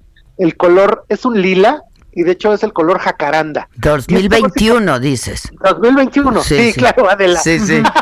sí, el color del 21 es el jacaranda, porque Ah. además es un color de la resurrección. Es el color que se asocia con volver del, del inframundo y precisamente simboliza esto como el renacer del espíritu, simboliza la magia. Entonces, pues básicamente después de un año en el que nos fue de esta manera tan dura que nos ha estado yendo, en el 2021 lo que quieres es un nuevo comienzo y por eso nosotros lo que estamos viendo para México es que este color se va a estar enseñorando de todas las paletas. De hecho, una cosa que es bien curiosa para la Ciudad de México. 20 Eh, segundos. Es un color que viene de la jacaranda, que es una flor que nos trajo Matsumoto, un jardinero que llenó la Ciudad de México con ella, Sí. porque no podía traer el- la flor del cerezo del Japón. Y pues ese es el asunto. Que es de las- preciosa la jacaranda, a mí me encanta. Y ahora no las vimos por estar tono. encerrados Sí. en cuarentena. Que es, Pues a mí me veía por la encanta. Cuando sales y las ves enormes, las, o sea, por todos lados. Entonces, las- Adela, un color optimista, un color bonito que nos haga sonreír. Vaya que algo nos dé optimismo y sonrisas. Gracias, Gus, te queremos. Gracias, te amo, Adela. Vaya más, gracias. Hacemos una pausa y volvemos y vamos a leer sus mensajillos que tenemos muchos por ahí. 5521 53 71 26. En Me lo dijo Adela, te leemos, te escuchamos y te sentimos. Tiquitiquitín. ¿Cómo te enteraste? ¿Dónde lo oíste? ¿Quién te lo dijo? Me lo dijo Adela. Regresamos en un momento con más de Me lo dijo Adela por Heraldo Radio. Continuamos con el estilo único y más incluyente, irónico, irreverente y abrasivo en Me lo dijo Adela por Heraldo Radio.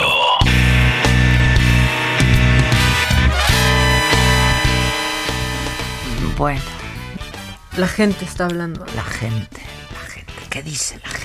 Adela y Maca reciban un saludo de su admirador Dante, por cierto. Ese Dante es lo máximo. Sí, la verdad es que sí. El único que no es corrupto en este gabinete es el avión porque no se ha vendido a nadie. ah, está bueno, ya lo habías oído. Cierto, ya lo había visto, pero me dio mucha risa. Ah, sí, está bueno. Y también nos dicen, me alegran el día, no sé qué sería de estos días de pandemia sin ustedes al aire. Sinceramente, yo tampoco sé qué sería de Perdone si me vi bostezando, perdón. No, Y luego. Perdóname a mí, Adela, perdóname No, a no mí. es a ti ni es a nuestra, nuestro auditorio. Es un.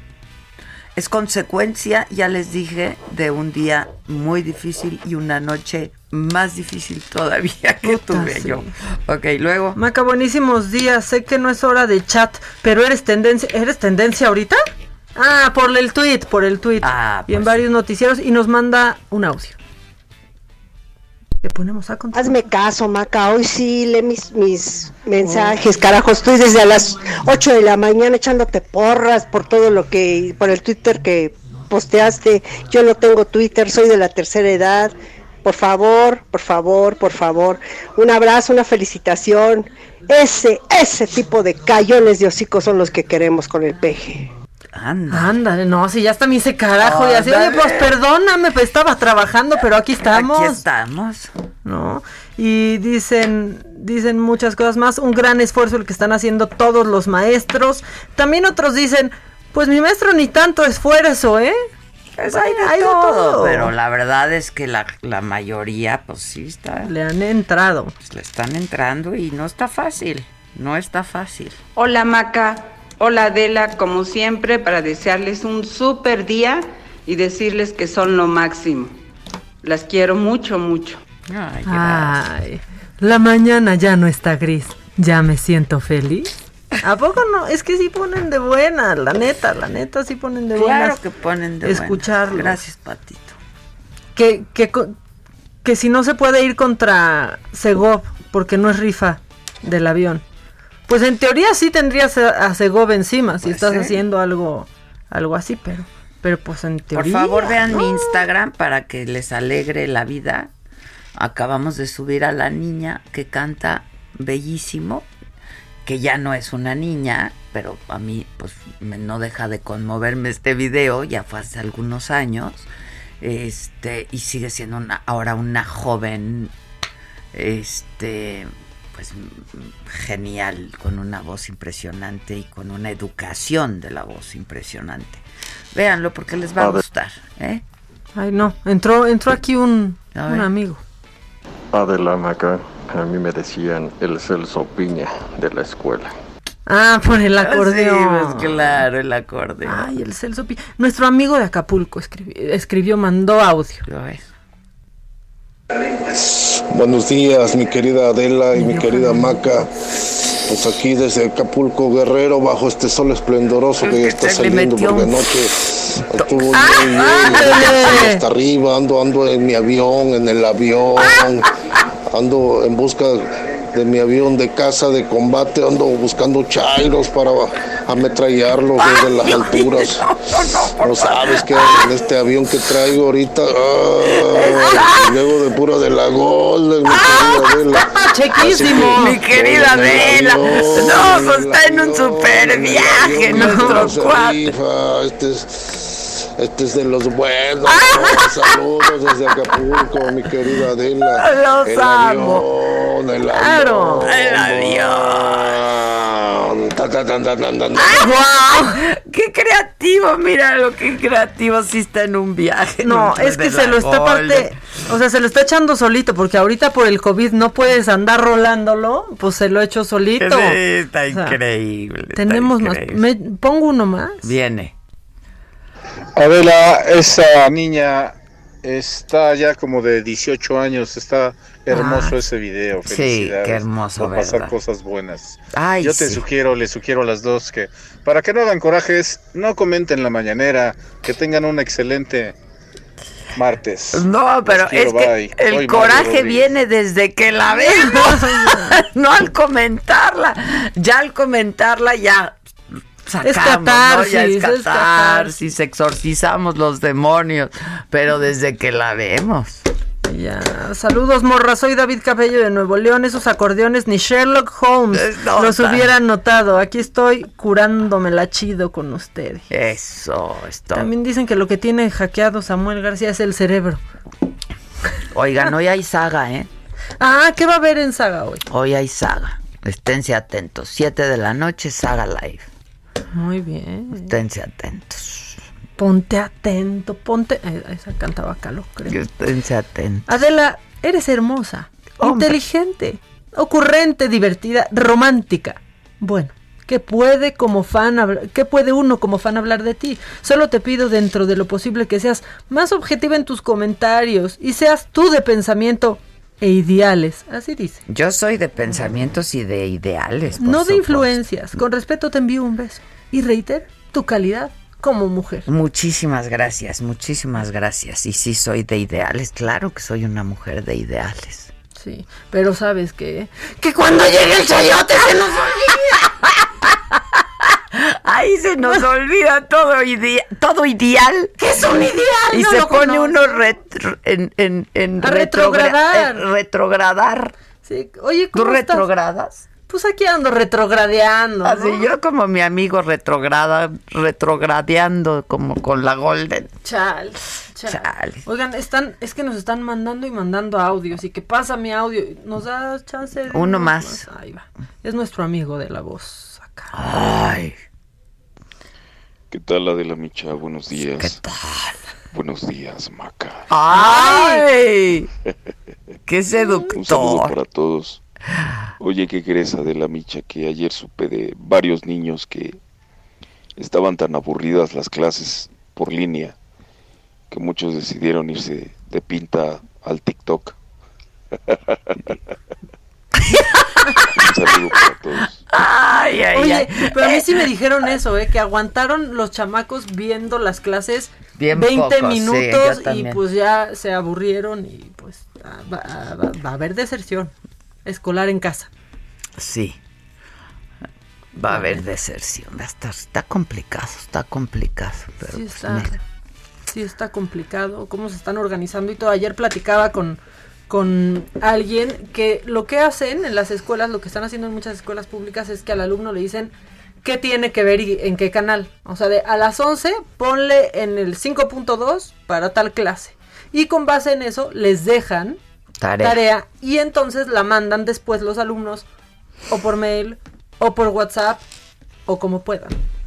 Está, Y- y- está, y muy Y complicado. les O sea, tengo que prestar mi teléfono. Mis hijos no tienen teléfono y tengo cuatro hijos y un teléfono. es lo que te digo. O hay Sí. una sola computadora o hay una sola tele. Sí, ¿Sabes? sí, está bien Entonces eso está complicado. Y de diferentes años, diferentes grados. Entonces, eh, a ver, nadie está diciendo que esté fácil. Pero pues ahora sí que se está haciendo lo más que se puede con lo que hay. Ahora también ¿no? ayer con lo que hay. La clase de música con trompeta. Es que también, o sea, ¿y quién tiene una trompeta? ¿Cómo era tu clase de música? Híjole. Millennial. Eh, no, era con flautita. Flautita, Con la flautita. Con melodión incluso. Y, ¿no? y no, no, no hacían triangulitos en la Claro. pri- triangulito Bueno, y el tamborcito. los cocoteros o Claro. ¿no? que eran padrísimos. Claro, triangulito. Sí. Este, Ay, tambor. Sí, tam- el tambor era Y bien los padre. estos como, Ajá, como los- crotalitos. Ajá, los crotas. Mi- era Miss Chayo la que me daba clases de Ay, desde entonces te viene eso, lo Claro, vamos Era la Miss Chayo. Que no me acuerdo de su cara más que de su fleco y del piano que la tapaba. Pues, oye, a ver si hoy es martes de abogados, yo les quería preguntar, pues de entrada esto de la consulta, ¿no? Para ver si si se si, si el pueblo quiere que se enjuicie o no y se se a los a los expresidentes, pues eh, es, ilegal, ¿no? Claudia Aguilar, Ilan Katz, ¿cómo están? Buen día. Hola. Hola. Hola, hola, hola, Maca. Hola, O- Kat. Hola. Este, Clau, arráncate tú, por favor, que tú eres la más... Yo sé que queremos hablar de otra cosa, pero nada más breve, pues no se vale, ¿no? Pues no, exacto, es que diste la respuesta, brevemente no se vale. No se vale, No se puede hacer a consulta y si vas a juzgar a los expresidentes, que además creo que decíamos el martes pasado, la categoría de los expresidentes jurídicamente hablando no existe. Dejas de ser presidente y en ese momento eres un ciudadano más. Claro. No tienen Entonces, fuero, los expresidentes algo, no, tienen tienes fuero. ningún tipo de fuero, no tienes nada que te proteja. Claro. Eres un ciudadano más. Si te van a iniciar un procedimiento que te lo inicien, ya sea si es del orden federal ante la Fiscalía General de la República, si es del orden local hasta las fiscalías locales, dependiendo del delito del cual te estén acusando o no, mi querido Ilan. Pues es una, o sea, es que es puro teatro político, porque dicen del 88 adelante. Pues la mayoría de los delitos o de los supuestos delitos que hubieran cometido sus presidentes ya están clarísimamente prescritos. Prescritos. O sea, nada más por prescripción es imposible que los persigan, no, hay forma. Entonces, ¿de qué delito? Yo no me puedo imaginar un delito que siga vigente que se cometió en 1993. Digo, Es absurdo, no, no aguanta la prueba de la risa. Y nada más para darte la respuesta muy sencilla, los delitos se persiguen de oficio o por querella. Por querella es cuando tiene que presentar a una persona como un fraude, Ujú, tiene que decir a mí, a mí me defraudaron, tengo y presento mi delito, la pre- mi denuncia o mi querella. Eh, La prescripción para los delitos de querella, la regla general es hasta tres años cuando no conoces delito y delincuente y un año a partir de que conoces delito y delincuente.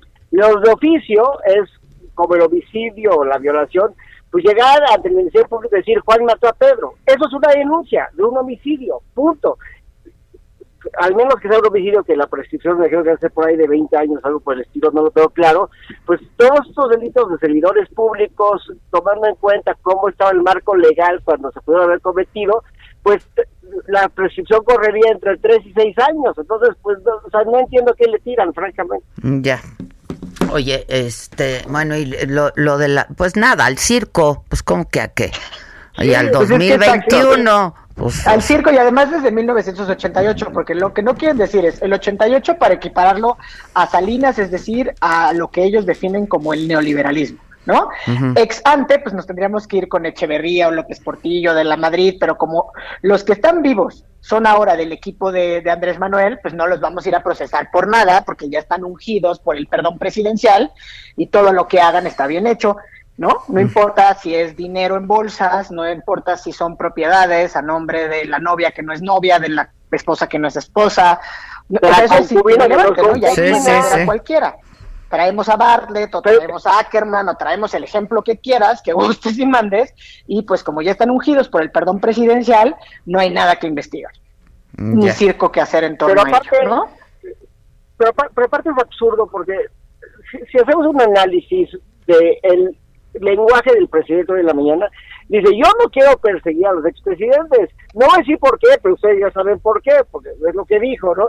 De, pero pues vamos a hacer una consulta de quién quiere acabar con la corrupción, quién quiere vivir en un mundo más, este, más equitativo, quién quiere que las cosas estén bien, no estén mal. O sea, el discurso está totalmente pues envenenado de, de Sí, claro, pues, sí, pues quién no va a querer que el que haya sido corrupto pague, o sea, ¿no? Pues claro. Escuché una frase muy buenísima hace poco que es el corrupto no persigue a los corruptos por corrupción.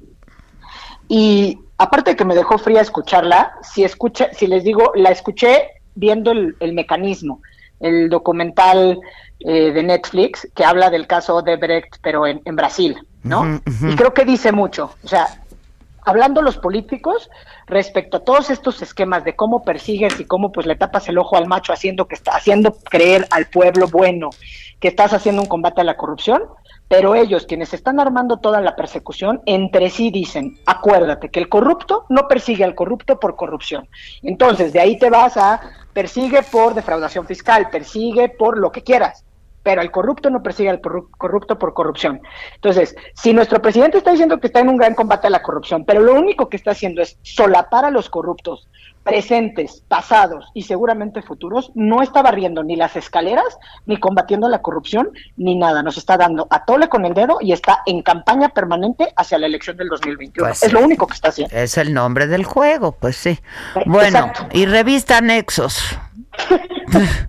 Gravísimo, mi querida de la o no. Pues Ustedes que se dedican a la importantísima labor del ejercicio periodístico, ¿no? De la libertad de prensa, más que nadie o mejor que nadie tienen que saber que vivir en una democracia intolerante, que además se fomenta supuestamente por un Estado de Derecho que en realidad no protege a los habitantes frente a estos factores reales de poder. Pero es que antes era el Estado de Chueco, ahora es el Estado de Derecho.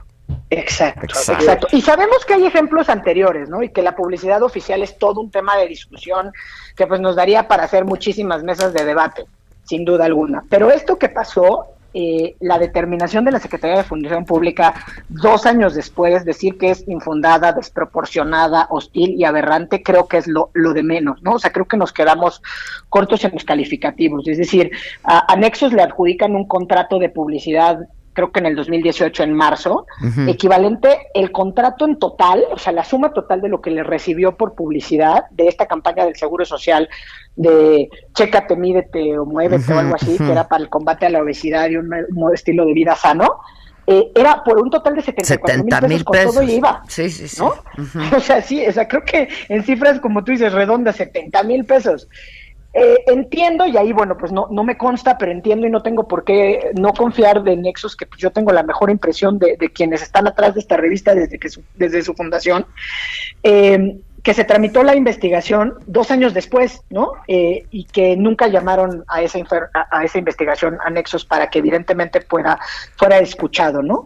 Y que como resultado de esa investigación, pues los inhabilitan por un periodo de dos años para celebrar todo tipo de contratos para con el gobierno federal y todo lo que se desprenda del gobierno federal, es decir, dependencias, incluso gobiernos estatales o municipales si tienen recursos federales, y les imponen una multa ridícula de un millón de pesos, o sea, 999 mil pesos y fracción, ¿no? O sea, un millón de pesos. ¿no? Es decir, es proporcional, es proporcional. pesos les ponen esta sanción. Perdón, Ilan, ¿qué ibas a decir?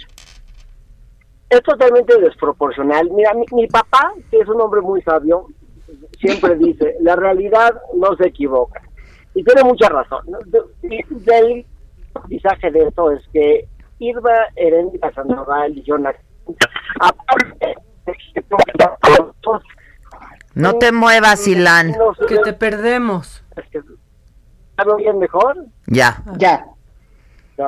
Aparte de ser corruptos y aparte de ser hipócritas, pues son mezquinos y son vengativos y son pequeños, porque pues lo, lo, lo que les queda para ejercer con su poder es un castigo dramático a todos sus enemigos políticos, a quien perciben como enemigos políticos. Pero la prensa está ahí para incomodar, la prensa no está ahí para aplaudir, y eso es lo que tienen que entender. Y en el momento que la izquierda y, los hipersensibles que tienen el poder no entiendan que la prensa siempre te va a cuestionar, pues no entienden ese derecho. Ahora, cuando era la oposición, ah, sí, ahí sí estaban chifle y, chiflando y aplaudiendo de todas las notas que salían en contra del régimen. Entonces, eh, la, verdad es que me quedo con muy mal sabor de boca de lo que está pasando, pero yo creo que la historia va a juzgar correctamente estos atropellos y estos y esos excesos por parte de los más mezquinos de la administración. Ahora, ¿ya concluyó así o qué puede hacer Nexos? ¿O ya? Nada. Pues, seguramente lo puede impugnar ah. ahora, ¿no? Es una, es una, es una determinación que ya se publica en el diario oficial, ¿no? Que además digo, yo jamás en los precedentes o en los antecedentes que hay, porque si ha habido antecedentes o, por decirlo de alguna manera, de multas que se le ponen a ciertas... Sí, claro. ¿No? En otros momentos, ¿no? Eh, pero ninguna multa llega ni siquiera a este monto. O sea, creo que si buscas en los antecedentes hay una multa de 58 mil pesos a Javidú, ¿no? En medio de un proceso de defraudación fiscal o multas, no sé, a León Manuel Bartlett por sobreprecios que sí se detectaron, ¿no? Que es una multa de 2 millones cuando ti tiene que ver con 32 millones en, en el caso del mismo, del propio Seguro Social, claro. ¿no? Y son determinaciones que, como dice Ilan, las toma la propia Secretaría de la Función Pública. Yo llamaría la atención que hay denuncias presentadas desde enero de 2018 ante la Secretaría de la Función Pública para que investigue el tema de las estancias infantiles y lisa y llanamente no ha hecho nada la titular de la Secretaría de la Función Pública.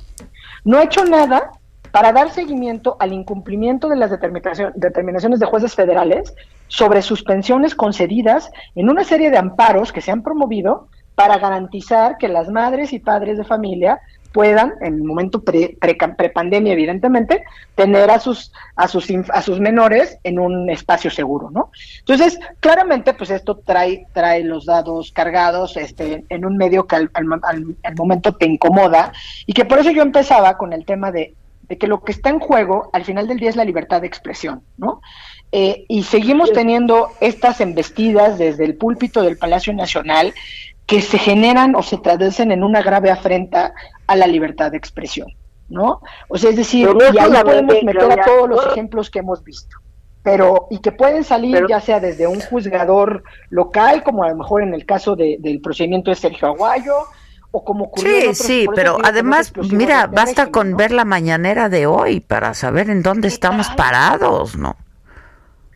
Sí, muy grave. Yo, creo que es importante hacer nota de que no es solamente un castigo en Nexos, sino es un mensaje a, los medios. Y el mensaje es clarísimo, es ya no te metas conmigo porque te vamos a pasar por encima. Un mensaje al gremio, pues sí. Y es un mensaje grave, ¿no? Pues porque sí. lo dicen y pues sí te dejan con muy, muy mal sabor de boca. Eh, y creo que la tarea que tenemos nosotros desde la sociedad civil es simplemente levantar la voz y pensar en que pues no podemos vivir en un país con una democracia intolerante y que, que, que, reprima el ejercicio de la libertad de expresión, porque muchos años nos ha costado ya. ¿No? En alguna ocasión platicábamos incluso del espléndido trabajo de Enrique Serna al documentar en El Vendedor de Silencio, por ejemplo, toda esa. Claro, claro, pues sí. ¿no? Hemos llegado muy lejos, ¿no? Hemos llegado muy lejos. Entonces, sí me parece. Y han sido conquistas que han costado vidas, ¿eh? y que siguen costando y siguen costando sí, claro, claro, porque hablamos ahora de la defensa de Nexos y que el trabajo de Aguilar Camín y de su equipo bueno pues ahí está y lo hacemos y a lo mejor está desde, desde la oficina en el centro del país no pero qué pasa con estos periodistas que en Tijuana la frontera claro ¿no? Eh, aquellos que están en Tlaxcala y es un oficio de alto riesgo es un oficio de, alto, riesgo, claro. Y nuestra obligación como ciudadanos y ciudadanas mexicanas es alzar la voz y por ningún motivo permitir que esto se vuelva la normalidad. Así es, así es, es que y lo vemos con asombrosa normalidad, ¿sabes? Y eso está muy mal. Eso está muy mal. Pero lo que es muy fácil perderte, o sea, en, el discurso eh, falaz del presidente, ¿no? O de decir, es que lo que pasa es que estaban acostumbrados a vivir del presupuesto. Claro que no. No vivían del presupuesto que 74 mil pesos claramente no saca flote claro, claro no como no saca flote a un periódico de pues circulación nacional. claro. Como no saca flote a una emisión radiofónica digo lo que dicen es que no era su único contrato pero por lo que lo están acusando es por ese contrato. Y la relación del 0.1% del presupuesto del INSS en ese entonces, que adjudicó a otros medios, es como cuando el presidente dice que, va a reducir el gasto que hace en, en, publicidad oficial. Pero esa reducción es ridícula, siguen gastando una fortuna. Y además no tendría necesidad. Y a discreción, ¿no? También, a, discreción. pues sí, igual que antes, ¿eh? A discreción.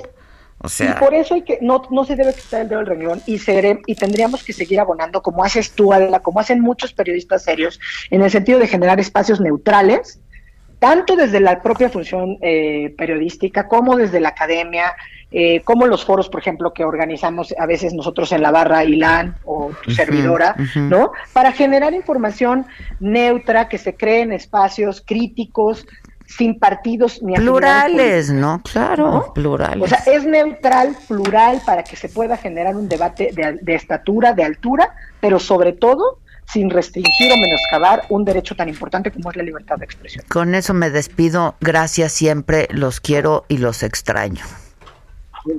Gracias. Cuídense, cuídense mucho. Gracias.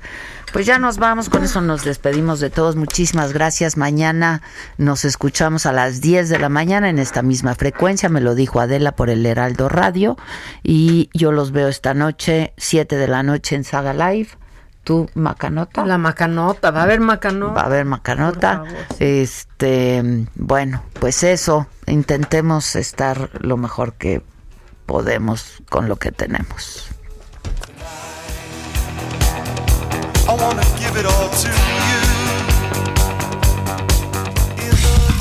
Esto fue Me lo dijo Adela. Con Adela Micha. ¿Cómo te enteraste? ¿Dónde la oíste? ¿Quién te lo dijo? Me lo dijo Adela por Heraldo Radio, donde la H suena y ahora también se escucha. Una estación de Heraldo Media Group.